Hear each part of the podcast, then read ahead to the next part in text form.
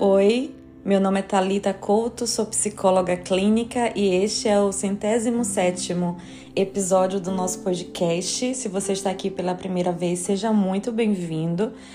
Este é um espaço em que é diferente do, dos outros das outras redes sociais, por exemplo, porque aqui não tem pressa em você receber passo a passo para uma dica daquilo que você precisa. Este espaço, ao contrário, não requer urgência, mas um momento em que você pode desacelerar para olhar para sua vida.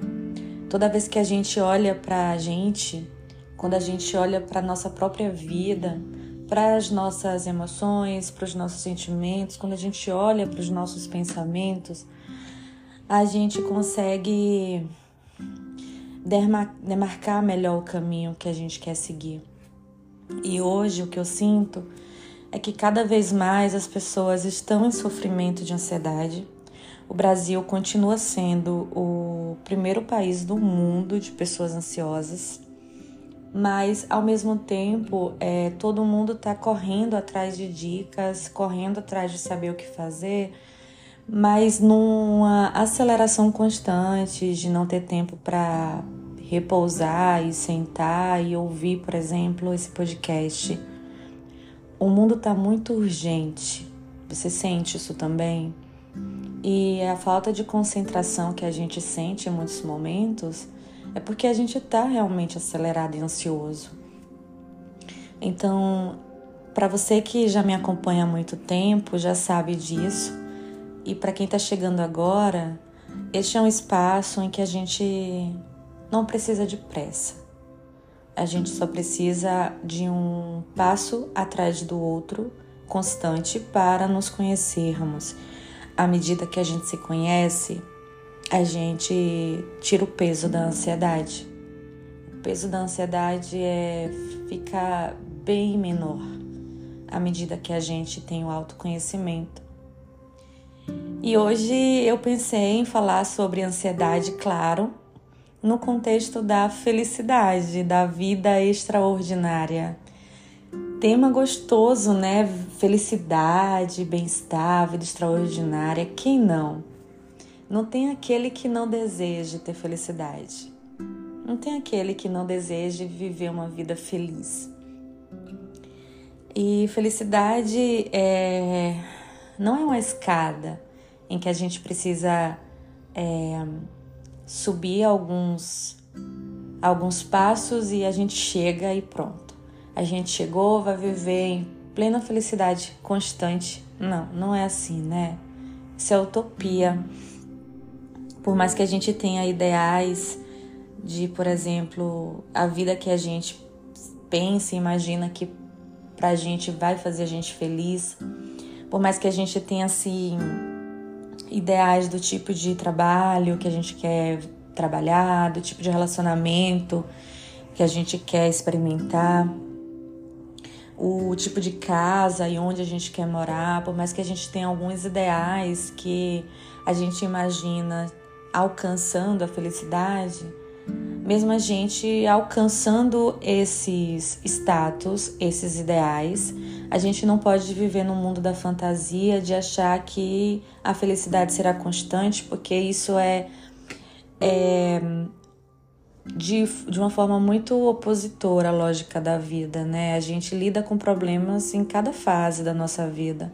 E por mais que a gente alcance o emprego, o relacionamento que a gente quer, a gente vai lidar em alguns momentos com momentos, né, de vales, momentos é, mais depressivos, momentos mais conflituosos, mais desafiadores, mas também a gente vai viver a parte alta, né, do vale, o topo, momentos de conquista, de, de êxito, de eficácia, de bem-estar.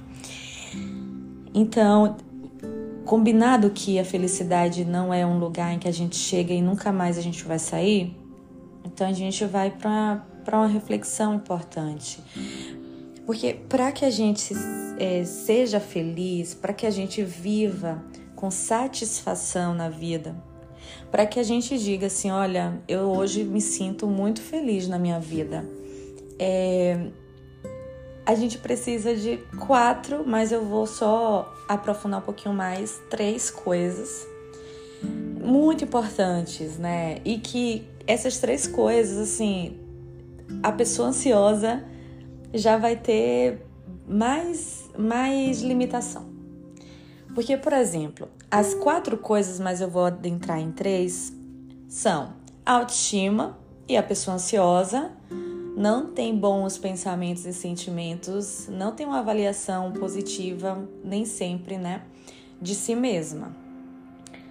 Relacionamentos, que é outra coisa, pessoas ansiosas, em muitos momentos, ou travam na hora do relacionamento, ou sofrem pelo próprio relacionamento, né? A própria ansiedade é ali uma, uma fonte que atrapalha relacionamentos. Metas e pessoas ansiosas, né, têm dificuldade de se organizar, de fazer o que tem que fazer, é, lida muito com a procrastinação, concorda? E o outro fator que eu não vou me adentrar muito, mas é o socioeconômico, né? Porque tem pessoas que não são favorecidas nesse sentido, mas que experimentam de felicidade, tem.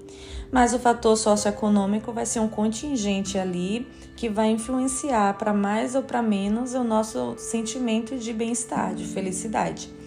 É, então vamos lá, né? Como que a gente alcança a felicidade? Como é que a gente experimenta cada vez mais o sentimento de felicidade? Se a nossa ansiedade é justamente nos, nos tira o norte, nos tira do trilho de nos sentirmos bem conosco mesmo, né? Porque autoestima é aquilo que a gente pensa ao nosso respeito. E quando a gente lida com a ansiedade, muitos dos pensamentos que a gente tem ao nosso próprio respeito são pensamentos mesmo negativos, são pensamentos mesmo né, de, de autocrítica, é, pensamentos mesmo é, de desvalor ao próprio respeito, porque justamente é a percepção que a gente tem de sermos ou não capazes de lidar com alguma coisa, de sermos ou não é, capazes de alcançar determinada coisa. Então, a ansiedade, como tem essa característica, né, de travar a gente, por exemplo, de falar em público, de terminar um relacionamento é, tóxico, de é, manter a concentração para manter uma rotina planejada e organizada. A ansiedade também atrapalha a gente, né, de ter essas interações sociais, pelo medo do julgamento, da avaliação negativa. A ansiedade também é, tira o próprio o próprio sono e, e, a capacidade da gente se sentir relaxado. Então, à medida que a gente experiencia ansiedade, a gente vai percebendo que a gente não consegue coisas. E essa percepção de que a gente não consegue coisas, que a gente não é capaz disso, que a gente é fraco, que a gente é, não dá conta são pensamentos autocríticos e autodepreciativos. Então, autoestima é exatamente o que a gente pensa ao nosso respeito. A pessoa ansiosa não pensa muito bem, em consequência, é, não pensa muito positivo ao próprio respeito, em consequência do que vê, fazendo ou não fazendo a partir da experiência de ansiedade. E ao mesmo tempo, a autoestima não é só o que a gente pensa ao nosso respeito, mas o que a gente sente ao nosso próprio respeito. Então, a pessoa ansiosa, em muitos momentos, sente que é incapaz, sente que é inadequada, sente que é, é estressada, sente que não faz nada certo, sente um erro, se sente rejeitada. E todos esses sentimentos também difíceis de experienciar. É, acabam fazendo com que a gente não esteja assim é, à disposição, por exemplo, de caminhar na construção de uma boa autoestima e, portanto, né, esse é um fator importante para a felicidade. Só que ao mesmo tempo, vem comigo nesse raciocínio. Para a gente, de forma bem prática, sem enrolation, para a gente ter a boa autoestima, a gente vai precisar essencialmente de relacionamentos, que é o segundo fator importante para a sensação de felicidade. Não existe como você fortalecer sua autoestima se você não tiver outros relacionamentos e não tiver o contexto de relações de intimidade para você ser você espontaneamente, para você falar espontaneamente, genuinamente o que sente, o que pensa, para ser, se expressar, viver, é, reagir ao mundo conforme você sente, pensa e é no momento. E esses relacionamentos de intimidade, portanto, vão trazendo feedbacks pra gente. Que tipo de feedback? Feedback positivo de nos amar independente do que a gente sente ou pensa.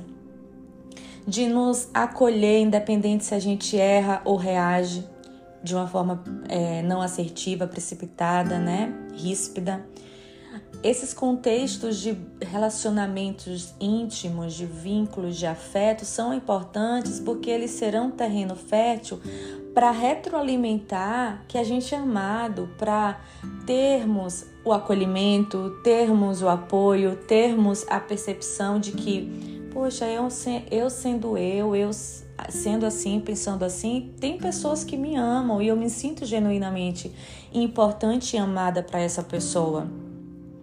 Então, não tem como você, ah, eu vou, eu vou ter autocuidado uma vez por semana, eu vou começar mais a me elogiar, vou começar mais a é, me afastar assim de pessoas que só querem só querem se beneficiar com algo que eu posso oferecer. Ok, beleza, isso é um passo.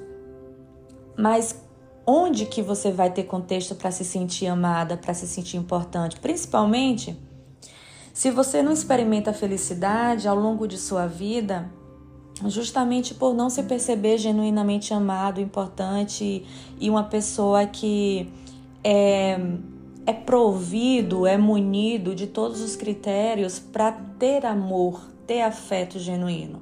É o contexto de intimidade que nos permite isso. Se você não teve pais, comunidade, contextos de relacionamento que não favoreceram isso, vai ficar muito difícil você sentir-se feliz se sua autoestima, que é fortalecida no contexto de relacionamento, não existir.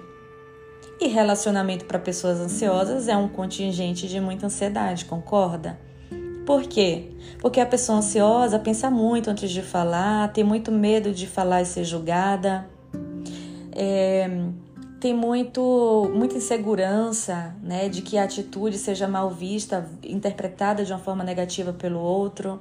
A pessoa ansiosa muitas vezes não tem a familiaridade de expressar os sentimentos, então são muito mais reativos, pensam e reagem né, desconsideram o contexto, não descreve exatamente os fatos, mas sim reage ao que sente. Pessoas ansiosas sentem muito é, em consequência de uma baixa autoestima. Então, o relacionamento, por vezes, por mais que não seja um relacionamento tóxico, a pessoa ansiosa vai ter os atropelos na forma de se colocar com o outro, justamente porque reage antes mesmo, né, de verificar aquilo. Eu sinto, eu penso, logo é a realidade.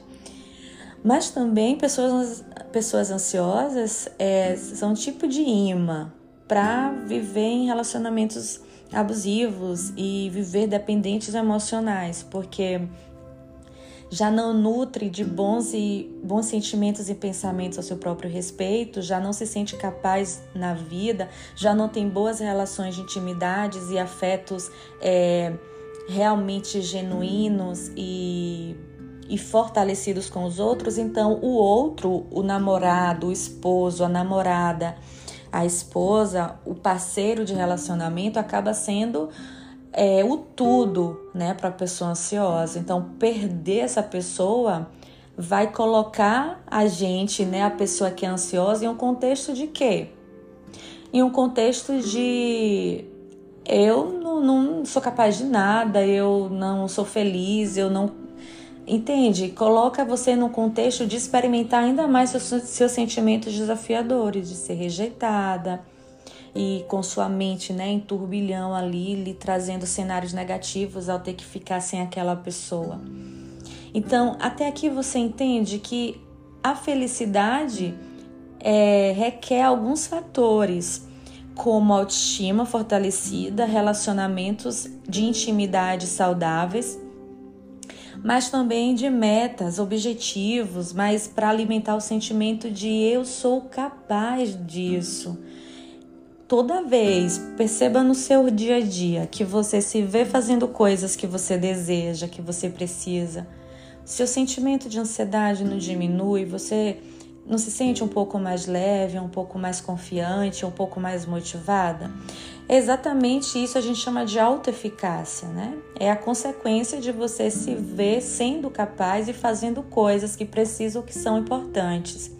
Mas a pessoa ansiosa, em muitos momentos, para agir, né, para se sentir com autoeficácia, tem ali no seu dia a dia os entraves da própria ansiedade, que às vezes é a incapacidade de relaxar para manter a concentração e foco numa, numa atividade, a ansiedade que também pode atrapalhar na própria forma de se sobrecarregar é, com excesso de perfeccionismo ao realizar alguma tarefa. A própria ansiedade pode trazer como consequência o medo de tomar iniciativa, o medo de colocar o currículo, o medo de tomar uma decisão, o medo de aumentar o valor de trabalho, ou seja, a ansiedade traz travas que, que limitam, cortam o caminho que nos leva para o sentimento de alta eficácia, que é lidar com pessoas, lidar com prazos, ter proatividade, disposição na vida. Então, até comigo você até agora você concorda comigo de que, por mais que a felicidade tenha esses, esses três, quatro fatores, mais o socioeconômico, eu não vou prolongar por aqui hoje, mas que esses próprios fatores, para uma pessoa que experimenta ansiedade, acaba sendo fatores é, limitados e muitas vezes a pessoa ansiosa não tem esses contextos. A pessoa ansiosa tem limitação ou da autoestima, ou dos relacionamentos, ou da autoeficácia e às vezes de tudo. É difícil, né? Eu, eu sei disso, eu ajudo pessoas que sofrem de ansiedade, é, eu já experimentei parte disso, mas toda vez que eu lembro o, o que envolve a pessoa né, que sente ansiedade, me dá uma, ao mesmo tempo que me dá uma vontade vontade de ajudar de alguma forma, de dizer faz isso, faz aquilo, tenta isso, tenta aquilo, mas ao mesmo tempo eu me sinto, sabe, cansada por sentir que é isso que o ansioso está sentindo. Eu já fui por muito tempo ansiosa, mas até hoje eu invisto muito por uma vida extraordinária. Então a ansiedade, ela não me atrapalha nesse sentido, né, de buscar, de alcançar é, a satisfação pessoal, sentimento de felicidade. Mas eu imagino que é o que você experimenta, né? É, olha só. Eu acho que eu vou parar esse podcast por aqui para que você tenha uma, um insight mais aprofundado, porque eu sinto que são muitas reflexões para você repensar e fazer autoanálise. E se esse podcast, se essa conversa hoje fez sentido para você e você quer que eu traga, né, o, o episódio 2 como continuidade disso, até com dicas práticas, com orientações, é, você pode me mandar um direct no Talita Couto PC. Talita Couto PC e aí para eu saber se faz sentido eu volto. Só que de antemão eu acho que para gente é, estar mais perto de alcançar a felicidade, a gente precisa começar a primeiro ter clareza disso tudo que eu falei e a partir daí começar a se mobilizar na vida, de fazer coisas que aumente cada vez mais o seu sentimento de, de autoeficácia, mesmo diante dos desafios da ansiedade ou da ausência de motivação, dá esse primeiro passo que não te, que às vezes você sente que é difícil, sente que não consegue, tem aquela realmente experiência de dificuldade, mas ao mesmo tempo é para que a gente, né, encontre a felicidade nesse sentido, né, de experienciar em algum momento, a gente vai precisar fazer esses movimentos. E às vezes você não tem condição no momento, às vezes você não está conseguindo por conta própria. E aí eu te oriento a buscar ajuda psicológica nesse sentido para construir esses esses recursos internos em você, né? Acessar inclusive os recursos internos que você já tem e às vezes não sabe para construir, né? Trabalhar empenhado nessa autoestima, nesses relacionamentos de intimidade, nessas metas e objetivos. Então eu vou ficando por aqui, desejosa de conversar mais, mas eu sei que muita gente escuta esse podcast enquanto se, se desloca para o trabalho ou antes de dormir, então eu não quero me alongar muito tá? Mas se fizer sentido para você, me dá um feedback que eu volto. E eu gostaria também de pedir, por gentileza, com muito carinho, deixa o like. Não é YouTube, não é like que fala, mas vota cinco estrelinhas, tá embaixo da minha foto aqui nesse podcast. Isso vai ajudar muito a divulgar mais esse podcast, alcançar mais pessoas. E se fez sentido para você, e se você consegue lembrar de alguém que pode se beneficiar com essas informações, por favor, compartilhe esse podcast com aquele amigo, aquela amiga, aquele familiar, aquele grupo ali de trabalho, é, em que você sinta que pode beneficiar alguém, compartilha e eu vou me sentir muito, muito grata. Tá bem? Te convido também a me seguir no Instagram. Lá eu converso sobre temas como esses de ansiedade, só que em outros formatos também, né? Então é o Talita TH, Talita Couto PSI de psicóloga, tá bom? Vai ser um prazer ter você por lá. Muito obrigada pela companhia. Eu espero que esse podcast faça sentido para você. A gente se vê na próxima semana. Um beijão e até lá.